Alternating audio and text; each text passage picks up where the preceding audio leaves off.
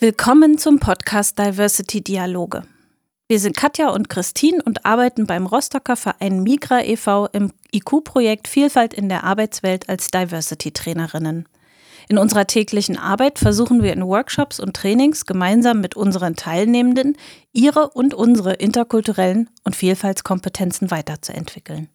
In unserem Podcast steht das Thema Diversity im Mittelpunkt, das wir von möglichst vielen Seiten beleuchten wollen. Deshalb nehmen wir in jeder Folge einen Teilaspekt genauer unter die Lupe. Dabei schauen wir auch immer, wie und wo sich Querverbindungen zu unserem Alltag und zur täglichen Arbeit ziehen lassen. Und wenn wir jetzt mal an die Weihnachtszeit denken, die ja gerade oder die Vorweihnachtszeit, die gerade so angebrochen ist, dann ja, kommt natürlich auch so ein Veranstaltungsmarathon im Sinne von Weihnachtsfeiern immer ins Rollen, wenn nicht gerade wie jetzt zurzeit die nächste Corona-Welle zuschlägt und diese leider so ein bisschen ja, untergräbt und verhindert. Aber mit der Frage nach Weihnachtsfeiern, vor allem in bunten Teams, ist uns natürlich auch so ein bisschen die Frage aufgekommen, wie vielfältig oder vielfaltssensibel ist so eine Weihnachtsfeier überhaupt? Schließt sie wirklich alle im Team mit ein, vor allem diejenigen, die möglicherweise gar kein Weihnachten feiern? Und daher wollen wir uns heute auch mit dem Thema der diversity-sensiblen Veranstaltungen beschäftigen. Also jetzt nicht nur der Weihnachtsfeier im Speziellen, die war jetzt so ein bisschen so ein Aufhänger für uns, sondern auch mit Veranstaltungen von Organisationen im Allgemeinen. Also wie kann eine Veranstaltung vielfaltsorientiert sein? Und was ist dabei zu beachten? Also was bedeutet das überhaupt, eine diversity-sensible Veranstaltung durchzuführen? Und was ist eine diversity-sensible Veranstaltung überhaupt? Ja, und vielleicht sogar auch die Frage, warum soll ich das überhaupt machen? Wir haben ja im Podcast schon viel über das Thema Vielfalt in Organisationen ähm, gesprochen. Wir haben auch die unterschiedlichen Vielfaltsdimensionen vorgestellt und äh, und da versucht auch uns selber mal einzuordnen. Und da wird ja auch relativ schnell deutlich, dass man selber aus einer ganz bestimmten Perspektive auf das Leben und auch auf zum Beispiel Veranstaltungen und die Organisation von Veranstaltungen schaut. Und die basiert natürlich auch auf dem eigenen Erfahrungshorizont. Wenn man aber viele Menschen erreichen möchte und äh, sicher gehen möchte, dass die Vielfalt der Gesellschaft sich auch in unseren Veranstaltungen sowohl als vielleicht Vortragende, Mitwirkende, aber auch als Teilnehmende wiederfindet, muss man natürlich über diese Perspektive hinaus noch mal ein bisschen gucken. Das Ziel sollte nämlich auch hier sein, dass es gleichberechtigte Zugänge für alle gibt, dass sich also alle, die wir auch gerne ansprechen wollen, sich mit der Veranstaltung identifizieren können, dass sie merken, dass sie in ihrer Vielfalt wahrgenommen werden, dass sie willkommen sind und dass sie auch entsprechend angesprochen werden und sich auch angesprochen fühlen und äh, insbesondere dann natürlich auch bei den Veranstaltungen sich auch wohlfühlen und daran aktiv und gleichberechtigt mitwirken können. Das heißt also insbesondere dann, wenn eine Organisation Veranstaltungen plant, bei denen sie sich selber auch in der Öffentlichkeit präsentieren möchte, ist es sehr wichtig, darüber nachzudenken, wie man eben möglichst viele Menschen mit einschließen kann, dazu einladen kann und motivieren kann, daran mitzuwirken. Aber natürlich gilt das Gleiche auch für interne Veranstaltungen im eigenen Unternehmen. Angefangen von Teamsitzungen beispielsweise bis hin zu eben der angesprochenen Weihnachtsfeier. Um nochmal auch direkt auf die Weihnachtsfeier vielleicht zu sprechen zu kommen, ich finde, an dem Beispiel kann man es zumindest doch nochmal recht gut verdeutlichen. Denn im Falle der Weihnachtsfeier wird, denke ich, für jeden zumindest recht schnell ersichtlich, unserer Meinung nach, wieso es hier auch zum Ausschluss von bestimmten Mitarbeitenden kommen kann. Denn nicht jeder, nicht jede feiert ja wirklich Weihnachten und genau ist entsprechend christlich und religiös. Das heißt, ja, nicht jeder würde sich vielleicht auf so einer Feier wirklich willkommen fühlen, wenn nicht gar auch fehl am Platz fühlen, wenn man mit diesen Traditionen auch nicht vertraut ist. Abgesehen jetzt auch mal vom religiösen Hintergrund ist auch die Art und Weise, wie diese Weihnachtsfeiern vielleicht vonstatten gehen, also dass beispielsweise mit Alkohol gefeiert wird, auch ein Aspekt, der Menschen von vornherein ausschließen könnte. Das Problem wäre an und für sich schnell gelöst, wenn man beispielsweise vielleicht die Weihnachtsthematik hinten anstellt oder generell komplett vernachlässigt und vielleicht lieber ein anderes Thema sucht, also vielleicht eine Jahresendfeier organisiert, die dann auch komplett das Team mit einschließt und wo auch alle also Ideen mit einbringen können und sich vielleicht auch repräsentiert und auch wohlfühlen.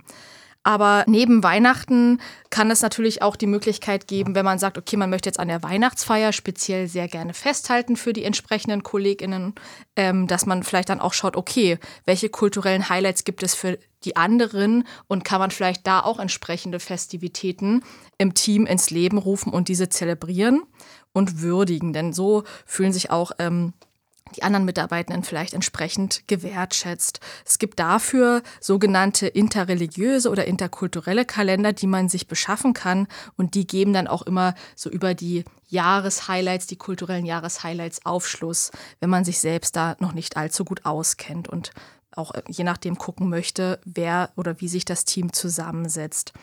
Genau, auf, auf diese Weise kann man dann auch bei solchen Anlässen den Kolleginnen ähm, gratulieren und wie gesagt die Wertschätzung aussprechen und dann fühlen sich vielleicht auch alle ganz wohl im Team und gut aufgehoben. Und so kann man natürlich auch, wenn man jetzt hinsichtlich weiterer Terminplanungen für irgendwelche anderen Dienstberatungen oder größeren Veranstaltungen wie Konferenzen, wenn man daran denkt, dann lassen sich auch Fauxpas vermeiden, möglicherweise eine große Veranstaltung in den Ramadan zu legen, wo vielleicht viele muslimische Kolleginnen gerade fasten. Wichtig ist natürlich auch, dass man bei dem Thema ganz transparent bleibt. Also Weihnachtsfeier heißt nicht, dass man sie unbedingt abschaffen muss, nur weil man jetzt vielleicht zwei Kolleginnen hat, die nicht religiös sind oder einer anderen Religion angehören oder gar kein Weihnachten feiern, sondern es ist einfach wichtig, dass man darüber spricht, inwiefern ist allen diese Weihnachtsfeier wichtig oder gibt es andere Möglichkeiten, wie man das machen kann? Fühlt sich wirklich jemand ausgeschlossen oder ist es für die KollegInnen, die Weihnachten gar nicht feiern, vielleicht trotzdem in Ordnung? Die wollen trotzdem gern vorbeikommen und sich dieser Tradition annehmen. Also wichtig ist einfach darüber zu sprechen, das gemeinsam auszuhandeln und entsprechend gemeinsam auch eine Lösung zu finden. Denn wie gesagt, es muss nicht unbedingt eine Weihnachtsfeier abgesagt werden. Möglicherweise fühlen sich die KollegInnen auch unwohl, wenn man nur aufgrund ihrer Bedürfnisse oder nur weil man denkt, sie würden kein Weihnachten feiern, dass man das dann für sie absagt. Und das könnte dann auch ein falsches Bild im Team vermitteln. Also das sollte man vermeiden. Das Schlüsselwort hierfür ist also auch wieder mal die Kommunikation. Absolut. Also ich glaube, das ist hier so ein Punkt und so ein Bereich, bei dem man ganz schnell äh, dem Fehler verfällt, dass man Fragen beantwortet, die gar nicht gestellt worden sind. Also es geht nicht darum, und das ist auch nicht das, was wir hier gerne sagen wollen, grundsätzlich Sachen, die irgendwie einen religiösen oder traditionellen Bezug haben, grundsätzlich wegzustreichen, sondern eben mit seinem vielfältigen, heterogenen Team abzusprechen, welche Jahrestraditionen man gerne für sich so einführen möchte, was man und wie man auch miteinander feiern möchte. Und es kann dann ein Sommerfest sein oder das japanische Kirschblütenfest oder vielleicht aber auch die Weihnachtsfeier. Wesentlich ist es immer nur eben dann zu akzeptieren, dass es da mögliche Unterschiede gibt, dass es da unterschiedliche Erfahrungen oder auch Wünsche vielleicht gibt dass Möglichkeiten dargeboten werden, sich darüber auch auszutauschen und gemeinsam festzulegen, wie wollen wir das denn machen. Und ähnlich wie beim Leitbild, da haben wir auch drüber gesprochen, kannst dich erinnern, wie oft muss man das Leitbild eigentlich erneuern? Ja. Macht man das einmal und dann, dann gilt das für immer? Würde ich hier auch sagen, das sind auch so Dinge, die Vielleicht hat mal ein Team festgelegt, wir wollen das so und so machen. Und über die Jahre verändert sich aber das Team, weil Leute dazukommen und andere weggehen. Auch dann finde ich es, glaube ich, gut zu sagen, wir halten jetzt nicht an einer Tradition fest, die die ersten drei Mitarbeitenden festgelegt haben und die, die inzwischen da sind und das Team ausmachen, ganz andere Bedürfnisse haben. Also Auf alle Fälle. Also so ein jährliches Aushandeln dieser Veranstaltungen wäre eigentlich dann, denke ich mal, angebracht. Vielleicht muss man es nicht jedes Jahr komplett neu gestalten, ja. aber trotzdem immer noch mal hören oder auch signalisieren, dass man jederzeit darüber sprechen kann einfach. Vielleicht schauen wir jetzt noch mal ganz allgemein auf das Thema Veranstaltung. Also was gibt es insgesamt zu beachten, wenn man Veranstaltungen plant und durchführt? Da haben wir mal versucht, so ein paar wesentliche Punkte zusammenzutragen, die wir jetzt mal nacheinander kurz vorstellen würden, in der Hoffnung, dass sich da auch ein paar konkrete Tipps für die Umsetzung in Ihrer Organisation finden lassen. Ich habe als allererstes mal so ein paar organisatorische Punkte, die es zu beachten gilt. Man startet ja meist mit der Planung einer Veranstaltung damit, dass man schaut, wann findet die Veranstaltung statt. Und orientiert sich dann auch an Tagen, an denen es nicht möglich ist. Und da guckt man ja zumeist tatsächlich auf so etwas wie Schulferien und die gesetzlichen und vielleicht auch christlichen Feiertage. Dass es da auch noch eine ganze Menge mehr zu beachten gibt, hast du ja vorhin schon mal ein bisschen genauer erzählt, Christine. Das heißt also, auch hier ist es vielleicht nicht unwichtig, mal zu gucken, ähm, welche anderen Feiertage gibt es noch. Und da kann man sich eben, wie du auch schon gesagt hast, anhand von interreligiösen, äh, interkulturellen oder Diversity-Kalendern entlang hangeln, von denen es jede Menge im Internet zu finden gibt und auch verschiedene Träger geben jedes Jahr entsprechende Kalender heraus, die man sich in seinem Büro hängen kann und an denen man sich orientieren kann. Ein zweiter organisatorischer Bereich, der nicht unwichtig ist, ist der tatsächliche Veranstaltungsort. Wie komme ich also zum Beispiel an diesen Ort, an dem das stattfindet? Und ist das für Menschen möglich, die mit dem eigenen Auto anreisen, die vielleicht mit dem Fahrrad anreisen und für Menschen, die mit öffentlichen Verkehrsmitteln anreisen, aus welchen Gründen auch immer? Und es ist auch zu überlegen, wie barrierefrei ist der Zugang zu dem Gebäude, in dem wir das also durchführen. Komme ich da auch zu Fuß hin, wenn ich nicht so gut zu Fuß bin? Ne? Lässt sich also bis vor die Türe fahren. Und die gleichen Fragen gilt es dann auch zu beantworten, wenn man guckt, wie sieht es denn eigentlich im Gebäude und im Veranstaltungsraum aus? Wie barrierefrei ist der gestaltet? Ist beispielsweise die Beschilderung so organisiert, dass viele Menschen erkennen können, wo sie hin müssen, unabhängig davon, wie gut Deutsch sie beispielsweise sprechen? Sind die Räumlichkeiten so ausgestattet, dass ich auch dafür sorgen kann, dass äh, auch während der Veranstaltung eben für Barrierefreiheit gesorgt werden kann, indem zum Beispiel Technik zur Verfügung steht, um äh, Sachen nochmal besonders laut darstellen zu können oder in irgendeine Form zu übersetzen, die es ermöglicht, dass alle, die da sind, gut dem Programm folgen können. Ein nicht ganz unwesentlicher Teil, der auch äh, zu bedenken ist, wenn man Veranstaltungen plant, sind die Pausen und mit den Pausen verbunden natürlich auch eine kulinarische Versorgung. Beim Thema Catering wird ja Vielfalt sehr schnell sehr deutlich, nicht nur, dass Menschen unterschiedliche Geschmäcker haben, sondern es geht auch um bestimmte religiöse vielleicht sogar Verbote oder Vorgaben, aber auch um Unverträglichkeiten, denen man möglichst aus dem Weg gehen möchte. Das heißt, man sollte also schauen, wie kann man möglicherweise auf den kleinsten gemeinsamen Nenner kommen. Da sind nicht selten vegetarische oder vegane Angebote eine gute Idee. Davon ganz unabhängig ist es, insbesondere im Hinblick auf Unverträglichkeiten, natürlich sehr wichtig, transparent zu machen, was es denn zu essen gibt und welche Inhaltsstoffe sich darin finden lassen, damit eben die Menschen mit mit Unverträglichkeiten auch schnell sich orientieren können, ob etwas für sie gedacht ist oder eher nicht. Im Hinblick auf Catering ist äh, auch noch zu überlegen, vielleicht tatsächlich damit auch die soziale Nachhaltigkeit zu unterstützen, indem man beispielsweise Unternehmen beauftragt, die eher sozial sind oder auch für Inklusion stehen. Und nicht vergessen möchte ich an der Stelle nochmal darauf hinzuweisen, auf das Thema Dokumentation. Bei vielen Veranstaltungen, Tagungen, anderen Geschichten werden ja viele Sachen fotografiert, sogar auch gefilmt. Nicht selten hat man professionelle Begleitung dafür dabei, aber auch ansonsten ist ja schnell mal ein Tablet oder ein Handy gezückt und Menschen fotografiert und gefilmt. Dass es da natürlich immer darum geht, die Persönlichkeitsrechte zu wahren, äh, klar darüber zu informieren, wann fotografiert fotografiert wird, was damit gemacht wird und Menschen auch das Recht zu geben, sich dafür zu entscheiden, nicht auf irgendwelchen Fotos oder in Filmen erscheinen zu wollen.